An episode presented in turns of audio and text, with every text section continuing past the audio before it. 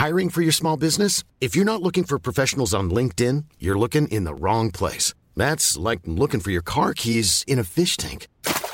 LinkedIn helps you hire professionals you can't find anywhere else, even those who aren't actively searching for a new job but might be open to the perfect role. In a given month, over 70% of LinkedIn users don't even visit other leading job sites. So start looking in the right place. With LinkedIn, you can hire professionals like a professional. Post your free job on linkedin.com slash people today.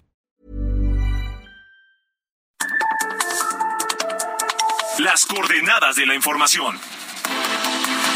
Con Alejandro Cacho.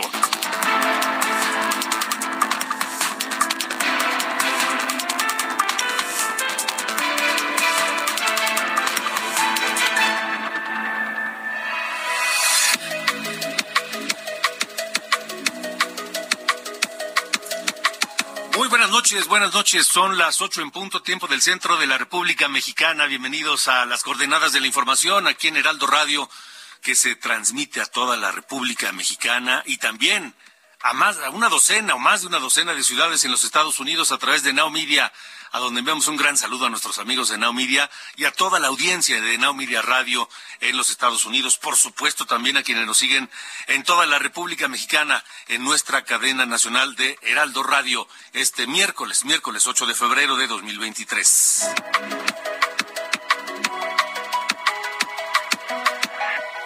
Yo soy Alejandro Cacho y me da mucho gusto saludarle. Permítame acompañarle la próxima hora porque tenemos temas interesantes. Vamos a hablar, ¿saben de qué? De la vista.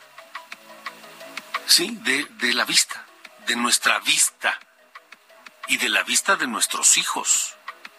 Cómo a raíz de la pandemia, incluso desde antes, pero con la pandemia se acentuó, eh, aumentó el tiempo que pasamos frente a dispositivos electrónicos, pantallas de computadoras, pantallas de teléfonos celulares, televisores, monitores, en fin. ¿Tienen idea cuánto ha afectado eso nuestra visión? Seguramente ustedes, igual que yo, sienten ya por las noches el cansancio, una vista cansada. Nos cuesta trabajo enfocar eh, a veces la visión por tantas horas que pasamos viendo el celular, la tableta, la computadora, la televisión. Imagínense ustedes cómo le afecta a los niños. Y un, un factor que aumenta esta, esta problemática es la falta de exposición de todos nosotros a la luz natural. ¿Por qué? Porque nos encerramos por la pandemia. O porque para utilizar estos dispositivos preferimos hacerlo bajo techo. ¿Han contado ustedes cuántas horas pasan frente a una pantalla? Cualquiera que sea. O sus hijos. ¿Cuántas veces, cuántas horas pasan sus hijos frente a una pantalla? ¿Y de qué tamaño es el daño a la visión que provoca esto? Estaré platicando esta noche con la doctora Jessica Vargas Ortega, académica y oftalmóloga pediátrica de la Facultad de Medicina de la UNAM. porque eso pasa aquí en México, pero pasa en todo el planeta. Así que ustedes que nos escuchan, donde quiera que se encuentren, en cualquier lugar del mundo que reciban la señal de Heraldo Radio, ¿cuánto tiempo pasan frente a una pantalla actualmente?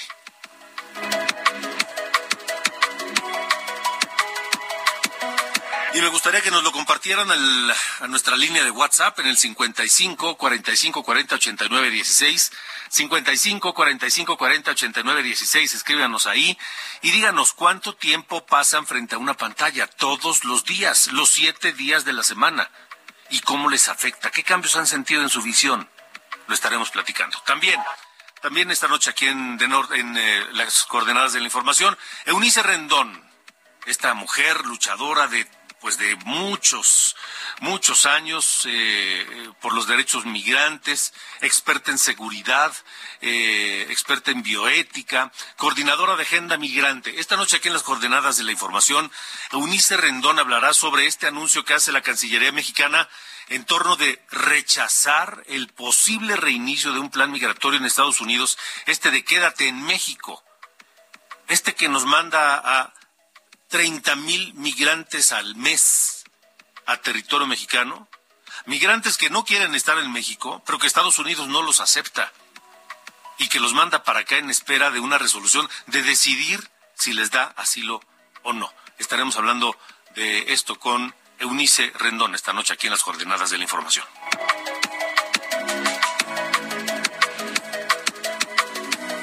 Bueno, y también, también mientras Morena anunció que en junio inicia la aplicación de encuestas internas para decidir quién será su candidato o candidata a la presidencia de la República, ya sabe, le llaman corcholatas. No me gusta utilizar ese mote. Así les puso el presidente López Obrador, pero la verdad es que suena feo. Eh, digamos que son los aspirantes a ser candidatos o candidata de Morena a la presidencia de la República. ¿Cómo va la popularidad de todos ellos? Estaremos platicando con Rodrigo Galván de las Eras, director general de la Casa Encuestadora de las Eras de Motecnia.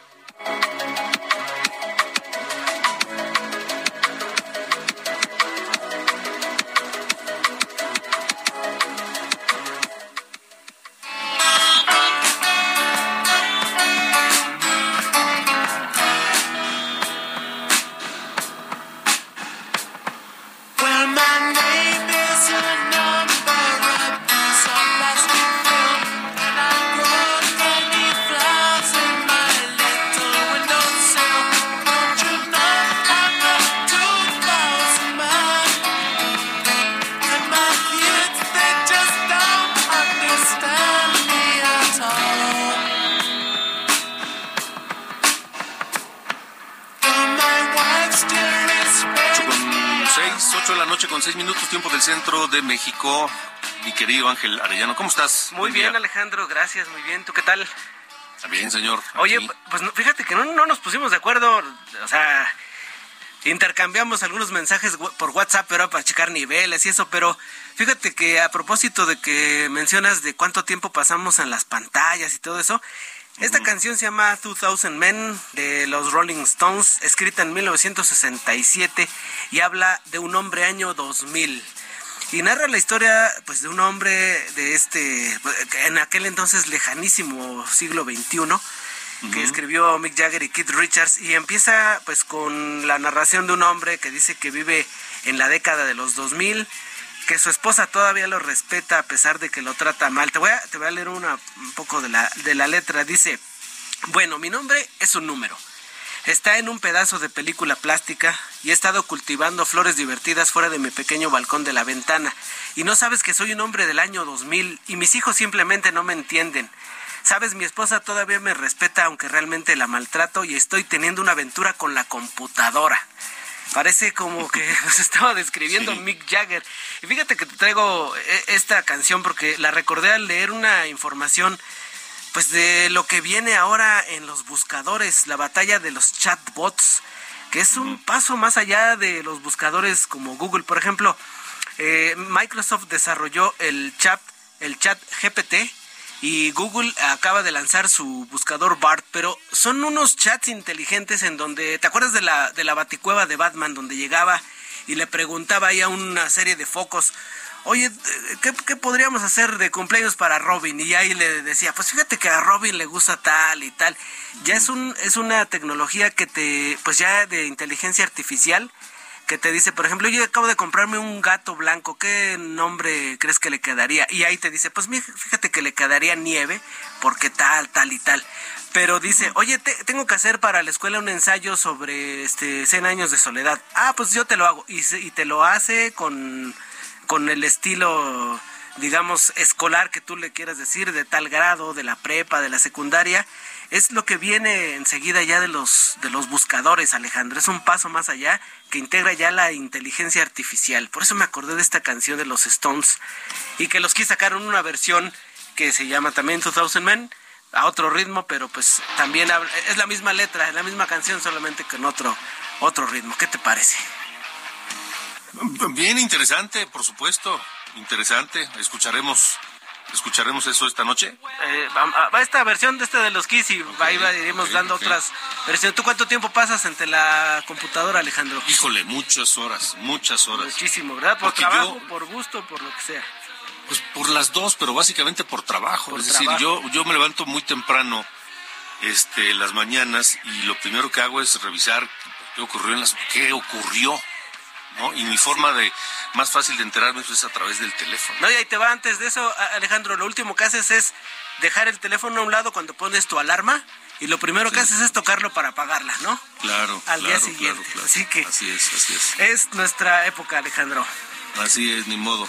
Oye, este, te escribe, eh, ahorita te voy a decir, em, ay, ¿cómo se llama este señor? Bueno, dice que hoy es el 45 aniversario luctuoso del Ruiseñor de América, Julio Jaramillo. Ándale, pues vamos a buscar nuestro juramento, ¿no? Ya estás para las ocho y Don David León Enríquez, ah, pues, eh, de Oaxaca. Muchísimas gracias, sí, cómo no, Julio Jaramillo, un, gran este guitarrista, cantante. Vamos a, vamos a ponerlo a las ocho y media, nuestro juramento, ya está, ya está. Bueno. ¿Vale? Dale, pues ya está. Gracias, gracias. Hasta luego. daddy, the brain's still flashing. Like they did when you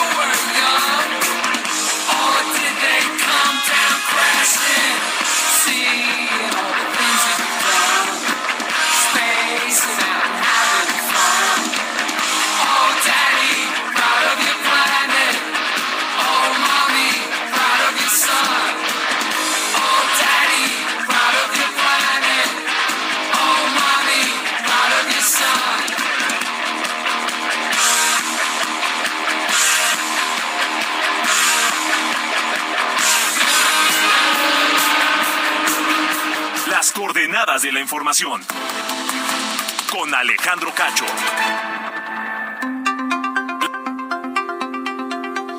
Bueno, continuamos, son las 8 con 11 tiempo del centro de la República Mexicana, 8 de la noche con 11 minutos. Em, gracias a la doctora Jessica Vargas Ortega, académica y oftalmóloga pediátrica de la Facultad de Medicina de la UNAM, que está para hablarnos hoy, para platicarnos de, este, de esto que les comentaba, cuánto afecta nuestra visión todo el tiempo que pasamos frente a una pantalla todos los días y desde hace ya un tiempo largo. Pero, pero peor desde la pandemia porque eso nos obligó a encerrarnos, a pasar más tiempo frente a estas pantallas, a estos dispositivos y a, recibir menos o tener menos exposición a la luz solar, que eso también afecta. Doctora, gracias por estar aquí. Buenas noches. Hola Alejandro, buenas noches a ti y a todo tu auditorio. Gracias por la invitación. Yo no sé si, si, si alguien que nos escuche, seguramente sí, se lo habrá preguntado antes de, esta conversación. Yo sí. Eh, de pronto en las noches, cuando uno ya va a descansar o cuando ya es, no sé, está relajándose, terminando de trabajar y demás, la visión. No enfoca uno bien, este, la vista cansada y es pues por el uso prolongado de de, estos dispositivos, ¿no? Sí, claro. Mira, eh, eh, la, como bien tú dijiste antes de, que yo entrara este, en línea, eh, sí desde antes ya veníamos usando los dispositivos electrónicos, eh, básicamente las tabletas y los celulares, porque de hecho, sobre todo los celulares, pues ya se volvieron parte de nuestro kit de vida diaria, ¿no? Ya no es solamente para mandar mensajes o para hablar como lo hacemos hace algunos años, sino ya tenemos ahí básicamente la oficina completa, ¿no? Y ya veníamos teniendo esta situación, pero evidentemente con, con el confinamiento que nos obligó la pandemia, pues esto nos obligó a estar muchísimo más en este tipo de situaciones. Y los dispositivos electrónicos, yo creo que para, para tu audiencia y para ti, para que lo entendamos muy, muy clarito, yo creo que lo podemos dividir sobre todo en cuatro principales afectaciones que nos dan. Uno es, como tú muy bien dices, el estar encerrados, el no salir, eh, esto eh, causa que el ojo esté menos expuesto a la luz natural. Esto es muy importante porque eh, cuando somos pequeños y estamos en un proceso de desarrollo de todo el cuerpo, inclusive el ojo, hay un proceso que se llama metropización, que es este cambio anatómico que tienen las estructuras del ojo de un bebé para transformarse en el ojo de un adulto. Y eso está muy, va muy de la mano este proceso natural que en relación con la exposición a la luz solar. Entonces, eh, mientras menos salgamos a la luz solar y demás, una de las implicaciones que tiene, y que no solamente tiene, eh, no es solamente oftalmológicamente hablando, tiene repercusiones en otras partes del cuerpo, es que los ojos empiezan a hacerse miopes por esta falta de exposición a la luz natural.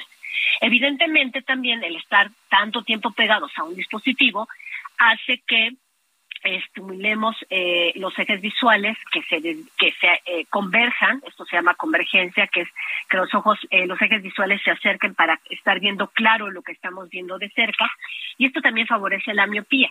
Y entonces hemos entrado ya en una epidemia de, miopía en el mundo sobre todo en los países de Oriente estamos hablando por ejemplo Singapur o China tienen una prevalencia altísima de personas miopes de personas que antes no eran miopes, ¿no?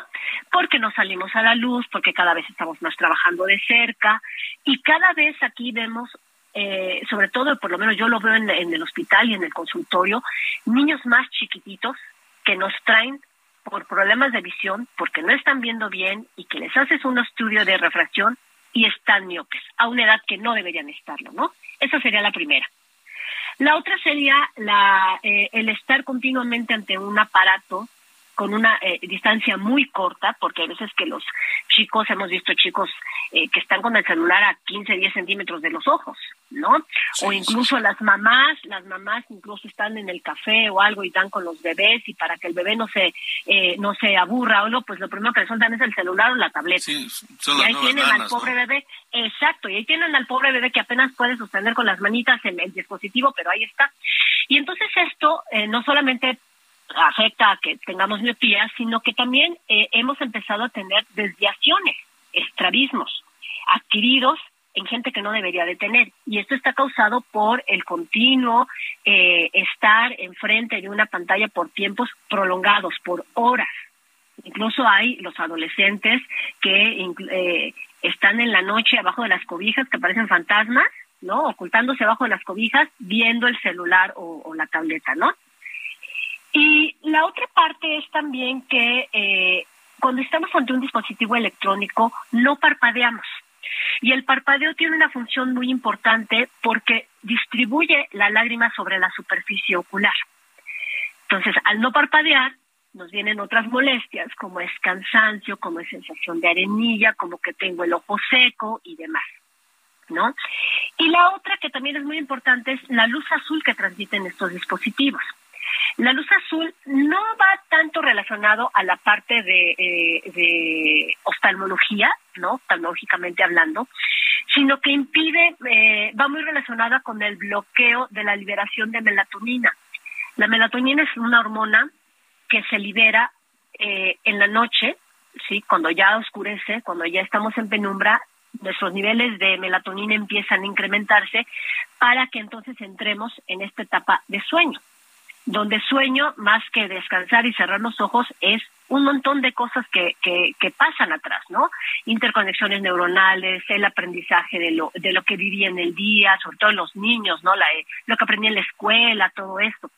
Y entonces el estar tanto tiempo en, con esta luz expuesto a las 8, 9, 10, 11 de la noche, esto le manda la señal a mi cerebro de que todavía no es hora de dormir, por lo tanto todavía no libero melatonina. Y entonces cuando ya me duermo como a las 11 o a las 12, la melatonina pues no se libera de manera súbita en el momento que se oscurece, sino necesita un tiempo, de tal forma que mi sueño se altera porque empiezo a dormir mucho más tarde, en consecuencia me levanto cansado porque duermo menos horas y con todas las repercusiones que tiene, ¿no? Híjole, pues es una serie de cosas entonces que nos están afectando y todas en torno al uso prolongado de estos aparatos o a la exposición prolongada de, eh, de, nuestra visión a estas pantallas y a la falta de luz solar. Exacto, sí, sí, sí, o sea, entonces, este, yo, yo te, por ejemplo, te diría, eh, ¿cómo, cómo podemos ayudarnos, no? Lo primero sería es bajémosle al celular y a, y a, los dispositivos. Yo sé que es difícil, ¿no? Yo sé que muchos cargamos la oficina y los expedientes, eh, bueno, nosotros que somos médicos y la información del paciente ahí, pero hay que bajarle, hay que bajarle a, a las a, las horas, ¿no? Eh, por ejemplo, eh, en, caso, en el caso de los niños, los niños no tendrían, no deberían de tener acceso a un dispositivo electrónico más que a partir de los cuatro o cinco años, no antes. Incluso, incluso híjole, si se puede después, mejor, ¿no?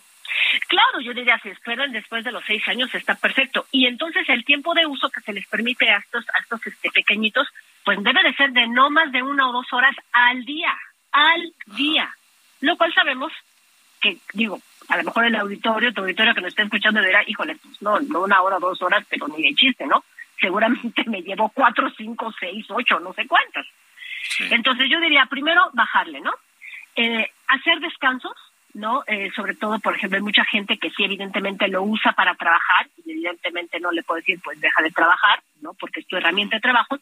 Pero entonces sí podemos ayudarle al parpadeo. Y entonces lo que podemos hacer es esta regla famosa que la Academia de Oftalmología Pediátrica, eh, la Academia Americana, ha establecido como la regla del 20-20-20, que quiere decir que cada 20 minutos debemos hacer una pausa de 20 segundos mirando a 20 pies, porque ellos manejan pies en Estados Unidos, ¿no? Que sería a 6 metros, o sea, lejos. Es decir, descanso mis ojos cada 20 minutos, hago 20, una pausa de 20 segundos y veo a lo lejos, nada en específico. Y esto es para descansar mi sistema visual, para parpadear y entonces que tenga yo menos incomodidad, ¿no? Cada de la parte de la cada 20 minutos cada 20 segundos mirar a lo lejos. Cada 20 minutos descanso 20 segundos mirando a lo lejos. Eso sería, por ejemplo, para ayudarnos con estos problemas de superficie, ¿no? Y ayudarnos a este parpadeo que, que, disminuye. Para la parte de la miopía, pues lo que tenemos que hacer es salir a la luz, ¿no? A los niños, digo, entendemos mucho la situación que estamos viviendo, no solamente en el país, en el mundo, ¿no? Ya no es como cuando nosotros éramos niños que podíamos salir al parque y nos vivíamos horas afuera y no pasaba nada. Eh, ahora es más difícil que los niños pasen solos en la calle, ¿no? Este, exponen, este, saliendo al parque y demás pero por lo menos yo diría que un par, una hora, ¿no? O dos horas al día sería ideal que los chicos estuvieran expuestos a la luz solar, ¿no? En el parque, jugando, haciendo, haciendo actividades fuera de casa. Al menos una hora al día. Al menos una hora al día. Yo, por ejemplo, yo les digo a mis pacientes en el consultorio, entiendo que a lo mejor no los pueden sacar, bueno, si hay patio en casa, salgamos al patio. Si no hay patio en casa y tenemos departamento, pues salgan al balcón. Y si no hay balcón, pues asómense por la ventana.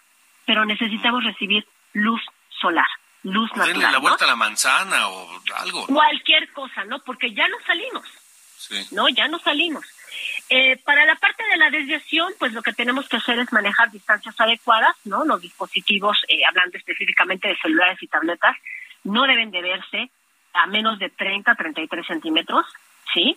Este, esa es la distancia ideal, no podemos estarnos viendo a 15 o a 10 o a 5 centímetros, porque podemos favorecer que se estén presentando este tipo de desviaciones que tienen sus repercusiones, que obviamente se tratan y todo, pero tienen cierta repercusión. Y para la parte de la luz azul, pues digo, ahora muchos eh, dispositivos tienen esta parte de adaptación del modo oscuro, que de alguna manera ya no tienes tanta iluminación en la pantalla, entonces esa puede ser una opción.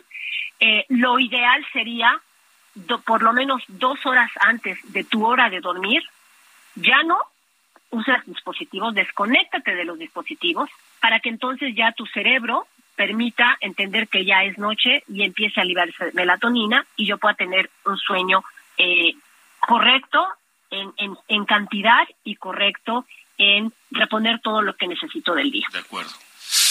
¿Hay alguna página, algún lugar donde podamos eh, consultar todo esto, doctora? Pues, eh, bueno, tenemos un artículo que salió en la Gaceta del UNAM. Si quieres, eh, después te puedo pasar la liga para que lo, puedan eh, consultar tus, tus, este, tu, auditorio y ustedes. Y bueno, este tema da mucho de platicar, ¿no? Entonces, la verdad es que yo este ya entiendo que los tiempos de radio y televisión son muy cortos, pero podemos hacer cápsulas y podemos hacer esto porque no necesitamos tener tantos implementos como para ayudarnos a combatir esto, ¿no? Más bien yo creo que es educación y, cultura de, salud. Le propongo algo, pongámonos de acuerdo. Pongámonos de acuerdo para irlo platicando poco a poco, ¿sí? Ok, perfecto, con gusto. Perfecto. Doctora Jessica Vargas Ortega, gracias por haber estado con nosotros. Gracias, hasta luego. Buenas noches. Hasta luego, buenas noches. Así que, ahora sí que cómo les quedó el ojo. ¿Eh? Vámonos a la pausa, echa la música con Metallica. Sad but True.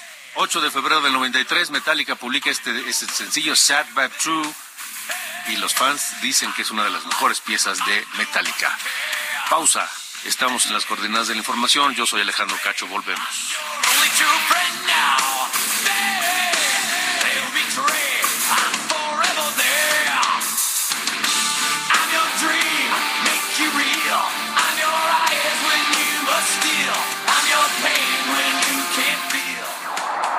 Las coordenadas de la información.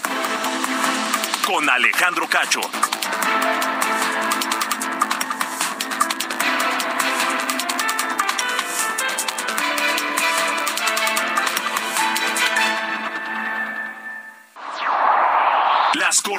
De la información. Con Alejandro Cacho. Hey, it's Ryan Reynolds, and I'm here with Keith, co star of my upcoming film, If, only in theaters, May 17th. Do you want to tell people the big news? All right, I'll do. Sign up now and you'll get unlimited for $15 a month in six months of Paramount Plus Essential Plan on us. Mintmobile.com slash switch. Upfront payment of $45 equivalent to $15 per month. Unlimited over 40 gigabytes per month. Face lower speeds. Videos at 480p. Active Mint customers by 531.24 get six months of Paramount Plus Essential Plan. Auto renews after six months. Offer ends May 31st, 2024. Separate Paramount Plus registration required. Terms and conditions apply if rated PG.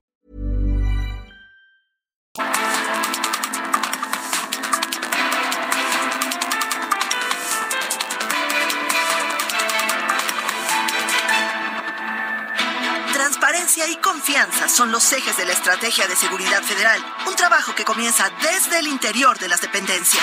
Hay cómo hemos estirado el gasto y nos alcanza y tenemos economías y eso nos ayuda también a que nosotros seamos confiables. Yo les puedo decir en que usted sí puede confiar en mí. Los que nos están viendo también pueden confiar. Este miércoles en exclusiva por Heraldo Media Group, más del perfil de Rosa Isela Rodríguez, secretaria de Seguridad y Protección Ciudadana. 21 horas en referente de la noche, Heraldo Televisión.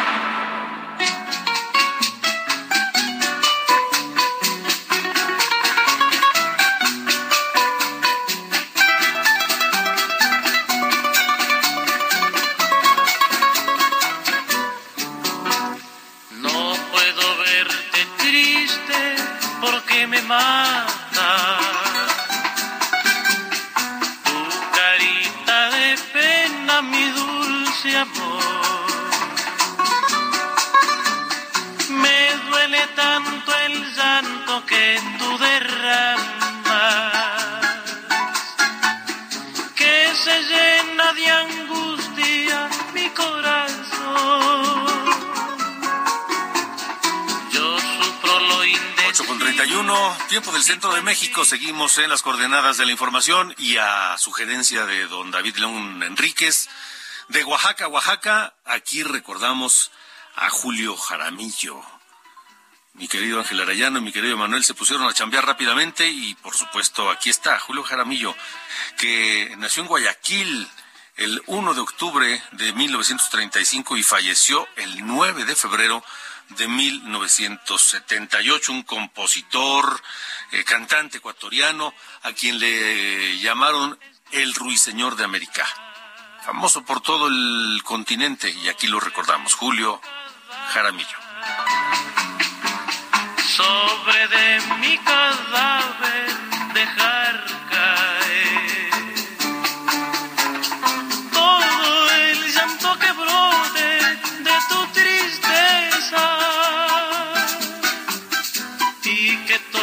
se enteren de tu querer. Si tú mueres primero, yo te prometo escribiré la historia de nuestro amor. Las coordenadas de la información. Con Alejandro Cacho.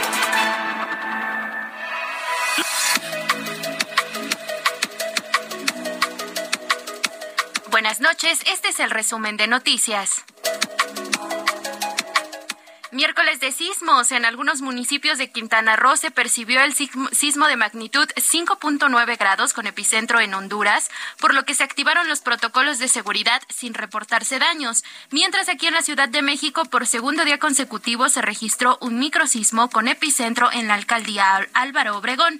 En tanto, tras el sismo de 7.8 grados registrado la madrugada de lunes en Turquía, se incrementó la cifra de muertos a más de 12 mil. La defensa de Genaro García Luna aún no decide si el exsecretario de Seguridad Pública testificará en el juicio que enfrenta en Nueva York. Y es que durante la audiencia de este miércoles, el juez Brian Cogan dio como plazo hasta el lunes para que los abogados del exfuncionario definan si presentará testimonio o no. Esto luego de que las autoridades estadounidenses adelantaran que llamarán a su último testigo la próxima semana. La Junta de Coordinación Política de la Cámara de Diputados citó al presidente de la mesa directiva Santiago Krill para que explique por qué no permitió el acceso a militares armados al recinto legislativo el 1 de febrero para hacer honores a la bandera.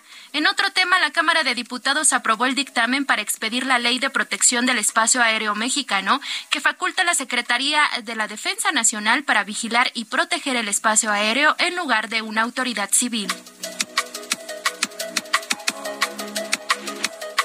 Las comisiones del Senado aplazaron una semana más la aprobación de dos leyes restantes de la reforma electoral, el denominado Plan B del presidente López Obrador.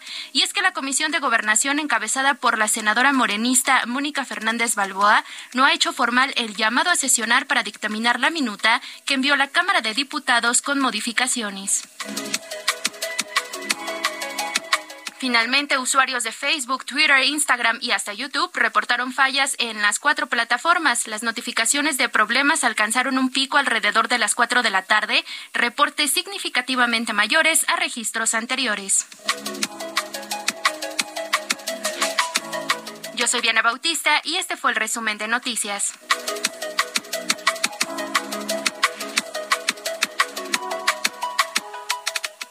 Las coordenadas de la información. Con Alejandro Cacho.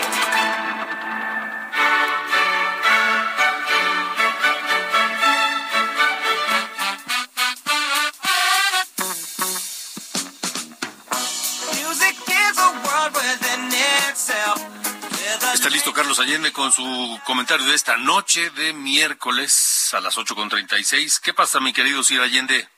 Pues nada, señor Cacho, todo bien aquí este, con el asunto del aguacate, mano. Eh, ya sabes que ya tienes plan para el Super Bowl. Este, la verdad es que no, la verdad es que no, no, No lo ves. nunca hago planes para el Super Bowl. Ah, bueno. No, pero bien, pero vale. puedo, puedo hacerlo. Ah, Eso es muy bueno. Y Podría ser. suele ser muy común que, al menos en Estados Unidos, se incorpore ¿no? al- al- a, la eh, dieta festiva, digamos, aguacate mexicano. Eh, es una industria multimillonaria, son por ahí de 2.900, 3.000 eh, millones de dólares al mes, lo que representa la, la exportación de aguacate para nuestro país, sobre todo para Michoacán.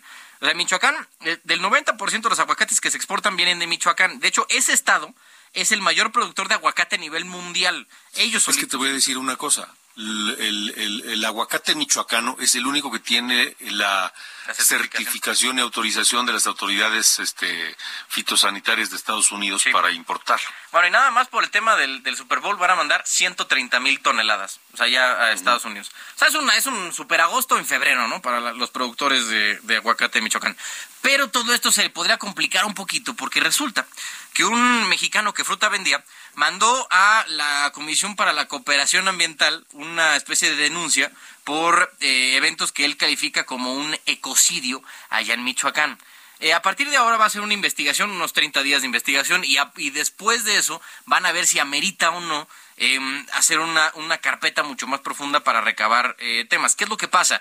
Este caballero o caballera, la verdad es que no sabemos, es, un, es una denuncia anónima, eh, está diciendo que la superficie para el aguacate, eh, bueno, destinada para el cultivo de aguacate, se ha triplicado en 17 años allá en Michoacán, además del uso excesivo de fertilizantes, plaguicidas y herbicidas. Esto violando el capítulo 24 del TEMEC.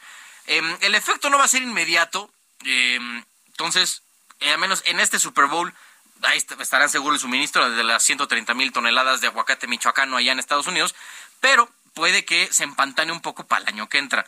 Em, y digo, habrá que ver el detalle, ¿no? De si esto de, de destinar la superficie para el, aguacate ah, en, en Michoacán está fuera, digamos, de la norma, y si eh, en efecto el uso de fertilizantes, plaguicidas y herbicidas llega a ser considerado como excesivo.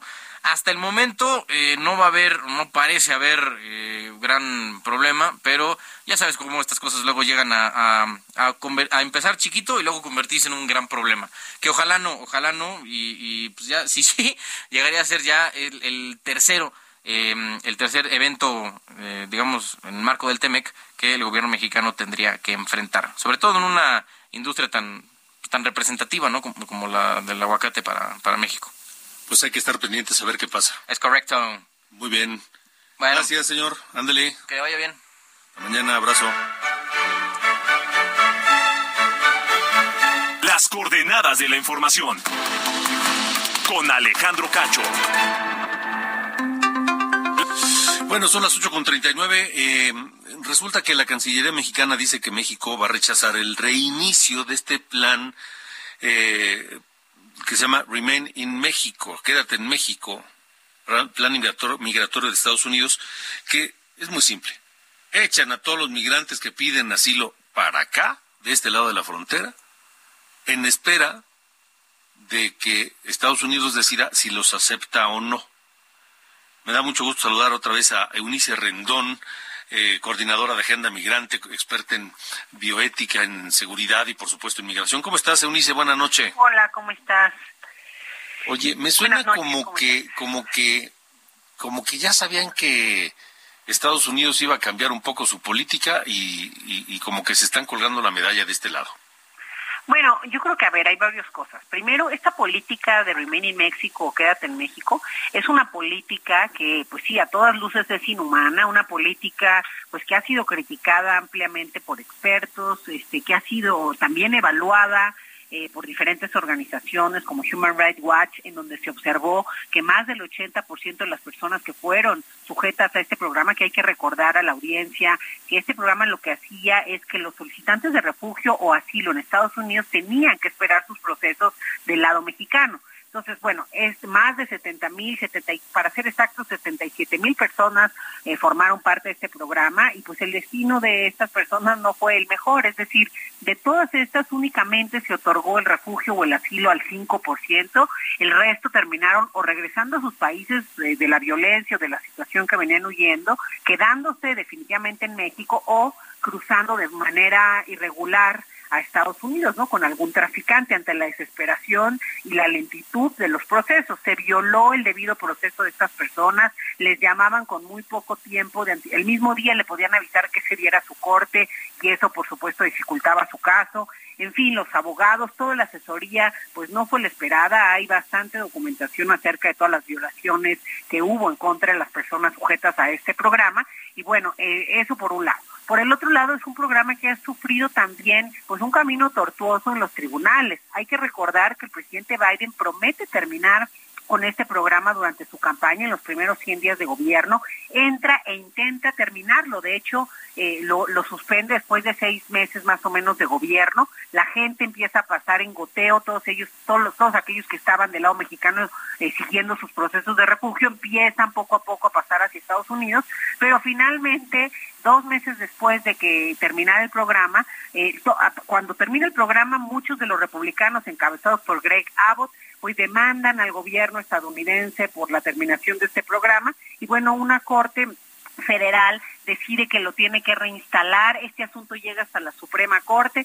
Eh, la Suprema Corte en lo que decide le encarga al gobierno de Biden reinstalarlo. Entonces, este programa se reinstala por una segunda vez y bueno, sí se, se anuncia que va a tener mejores medidas, más apoyo, psicología, etcétera. Sin embargo, siguió siendo complicado y finalmente eh, la Suprema Corte, cinco votos contra cuatro, deciden y dictaminan que puede el gobierno de Joe Biden rescindir este programa de la era de Donald Trump que obligaba a los solicitantes de asilo justamente a quedarse en México, que dicho sea de paso, en las ciudades más peligrosas, ¿no? Tijuana, Ciudad Juárez, Tamaulipas, eh, varias ciudades de Tamaulipas, etcétera. Entonces, y, aquí viene lo importante. Eh, uno de los principales argumentos que señaló el presidente de la Corte Suprema, John Roberts, para darle la razón al gobierno de Biden y poder terminar el programa es que justamente eh, obligaba a México, es decir, que aquí eh, iba un poco más allá de su mandato, es, es, decir, esto se insertaba ya en una relación diplomática entre Estados Unidos y, una nación extranjera, eh, y que esto era claramente algo con lo que la Suprema Corte pues se sentía legítimamente incómodo, ¿no? Y ese es el punto para en donde México tiene mucha importancia, es decir, en la primera o segunda vez también pudo haberse negado, incluso yo escribí un artículo que decía, pues no al quédate en México, no importa si la Suprema Corte o alguna Corte Federal de aquel lado de la frontera decide que ese programa debe existir. Si México dice que no, no puede, no pudo haber existido ni la primera ni la segunda vez, porque requieren del apoyo de México para ahora sí que dejar a todos esos migrantes. Entonces, bueno, esta tercera vez, y creo que también tiene que ver las publicaciones de Pompeo, porque hay que recordar que la crítica más grande fue esta, que dijo que el, canciller, exacto, deja, Mike Pompeo dice que el canciller Ebrard justo quería esconder esta política y sí quería hacer este acuerdo. Entonces creo que también es una respuesta pues a eso, a esos dichos, ¿no? Para que pues quede claro que sí pueden ponerle un alto y decir no. Y bueno, mientras tanto ya tenemos decenas de miles de migrantes de este lado de la frontera que ahora hay que ver qué hacemos con ellos, ¿no?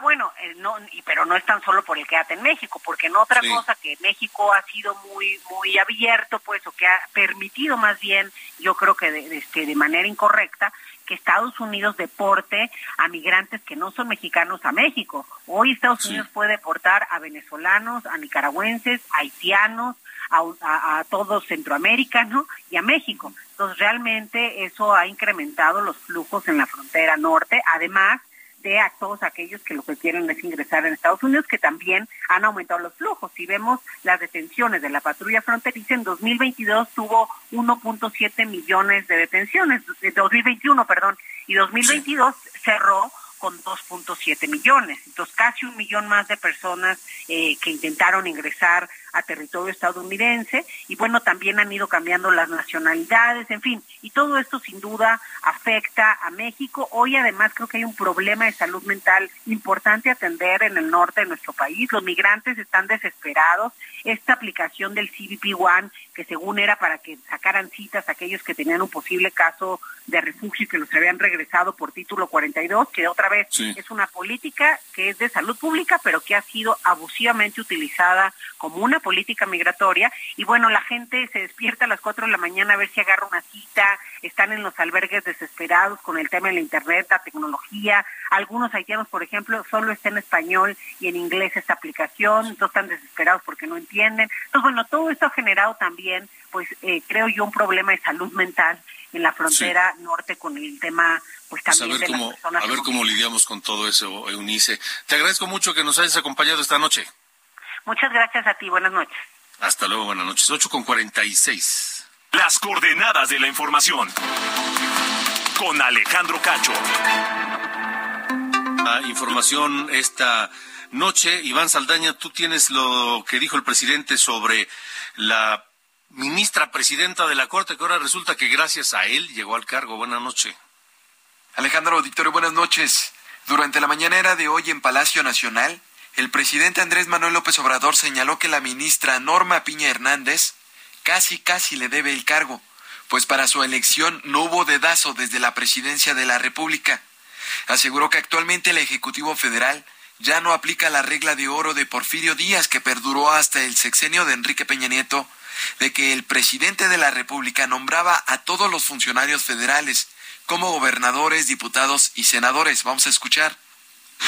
No, no, no, no, no, pero este, es importante la separación de poderes. O sea, ustedes imaginan el cambio que significa. La señora este, presidenta de la Corte, para hablar en plata, está por mí, de presidenta. Ah, ajá, sí, porque antes, antes, el presidente ponía y quitaba a su antojo al presidente de la Corte. También reconoció que lamentablemente a niveles estatales todavía hay gobernadores que nombran a los presidentes municipales, diputados locales, integrantes del Tribunal Superior de Justicia, entre otros. Sin embargo, presumió que él no nombra a jueces ni a ministros por respetar su autonomía y de paso por exhibirlos si cometen algún delito. Entonces, este, eh, estamos viviendo un momento extraordinario. Además, ¿por qué? Porque nos hace libres.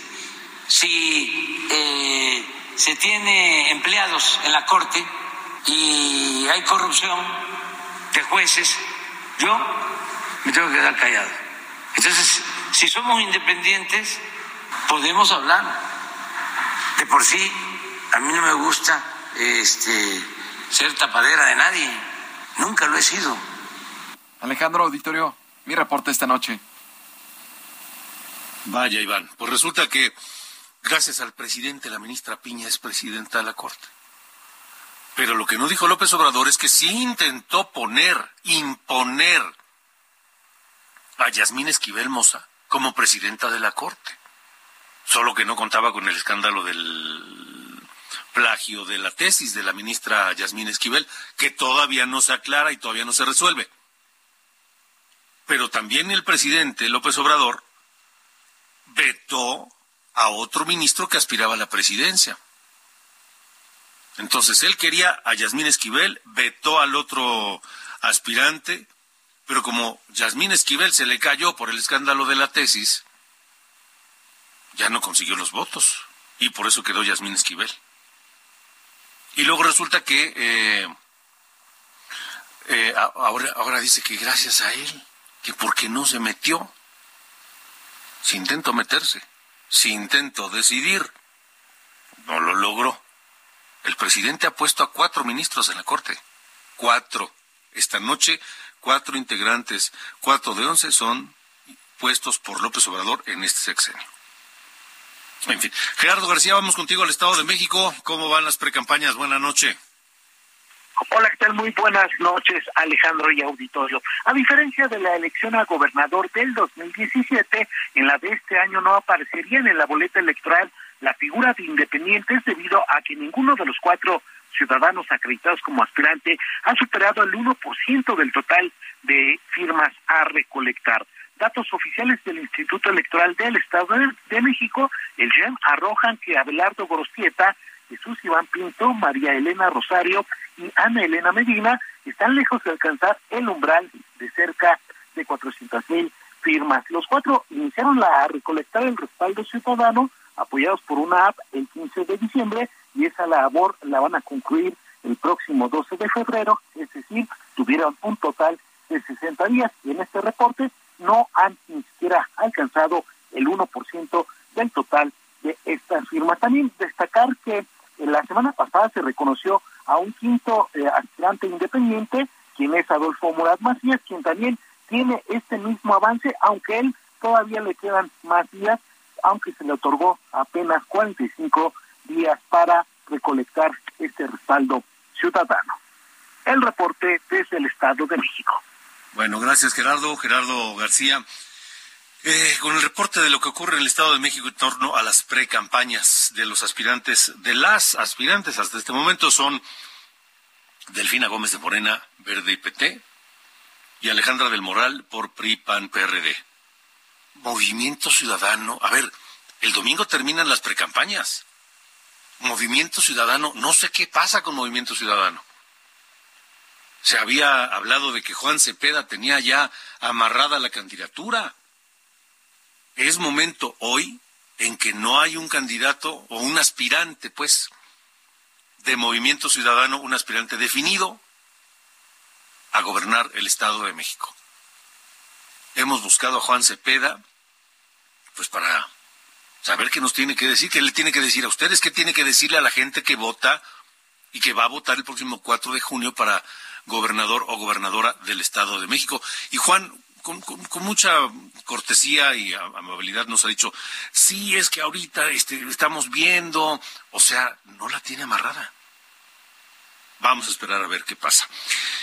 En fin, el tiempo está caminando y ya a Movimiento Ciudadano ya se le acabó el periodo de pre-campaña que sí aprovecharon o intentaron aprovechar Alejandra del Moral y Delfina Gómez.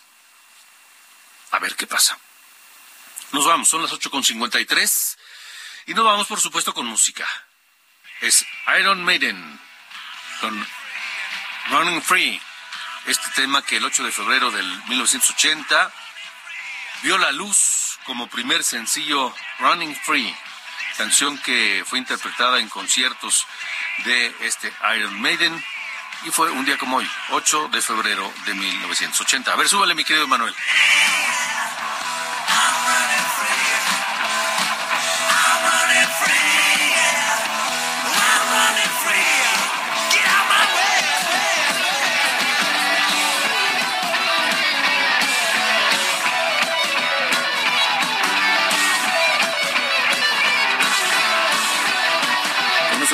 Muchas gracias por habernos acompañado en esta noche. Gracias por, por ello. Y mañana a las 8 los espero aquí en Heraldo Radio. Por supuesto, y a las 9 de la mañana lo invito por Heraldo Televisión, canal 8.1, 161 de Sky, 151 de Easy, 606 de Total Play y en Now Media en los Estados Unidos. Pásela bien. Buenas noches.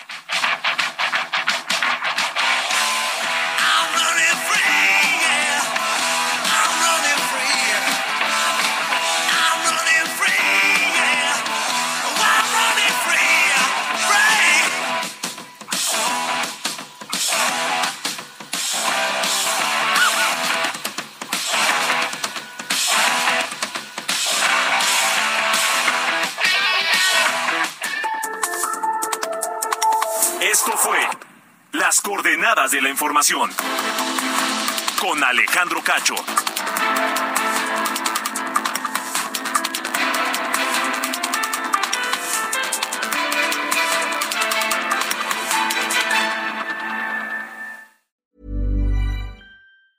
Even when we're on a budget, we still deserve nice things. Quince is a place to scoop up stunning high-end goods for 50 to 80% less than similar brands. They have buttery soft cashmere sweaters starting at $50, luxurious Italian leather bags, and so much more.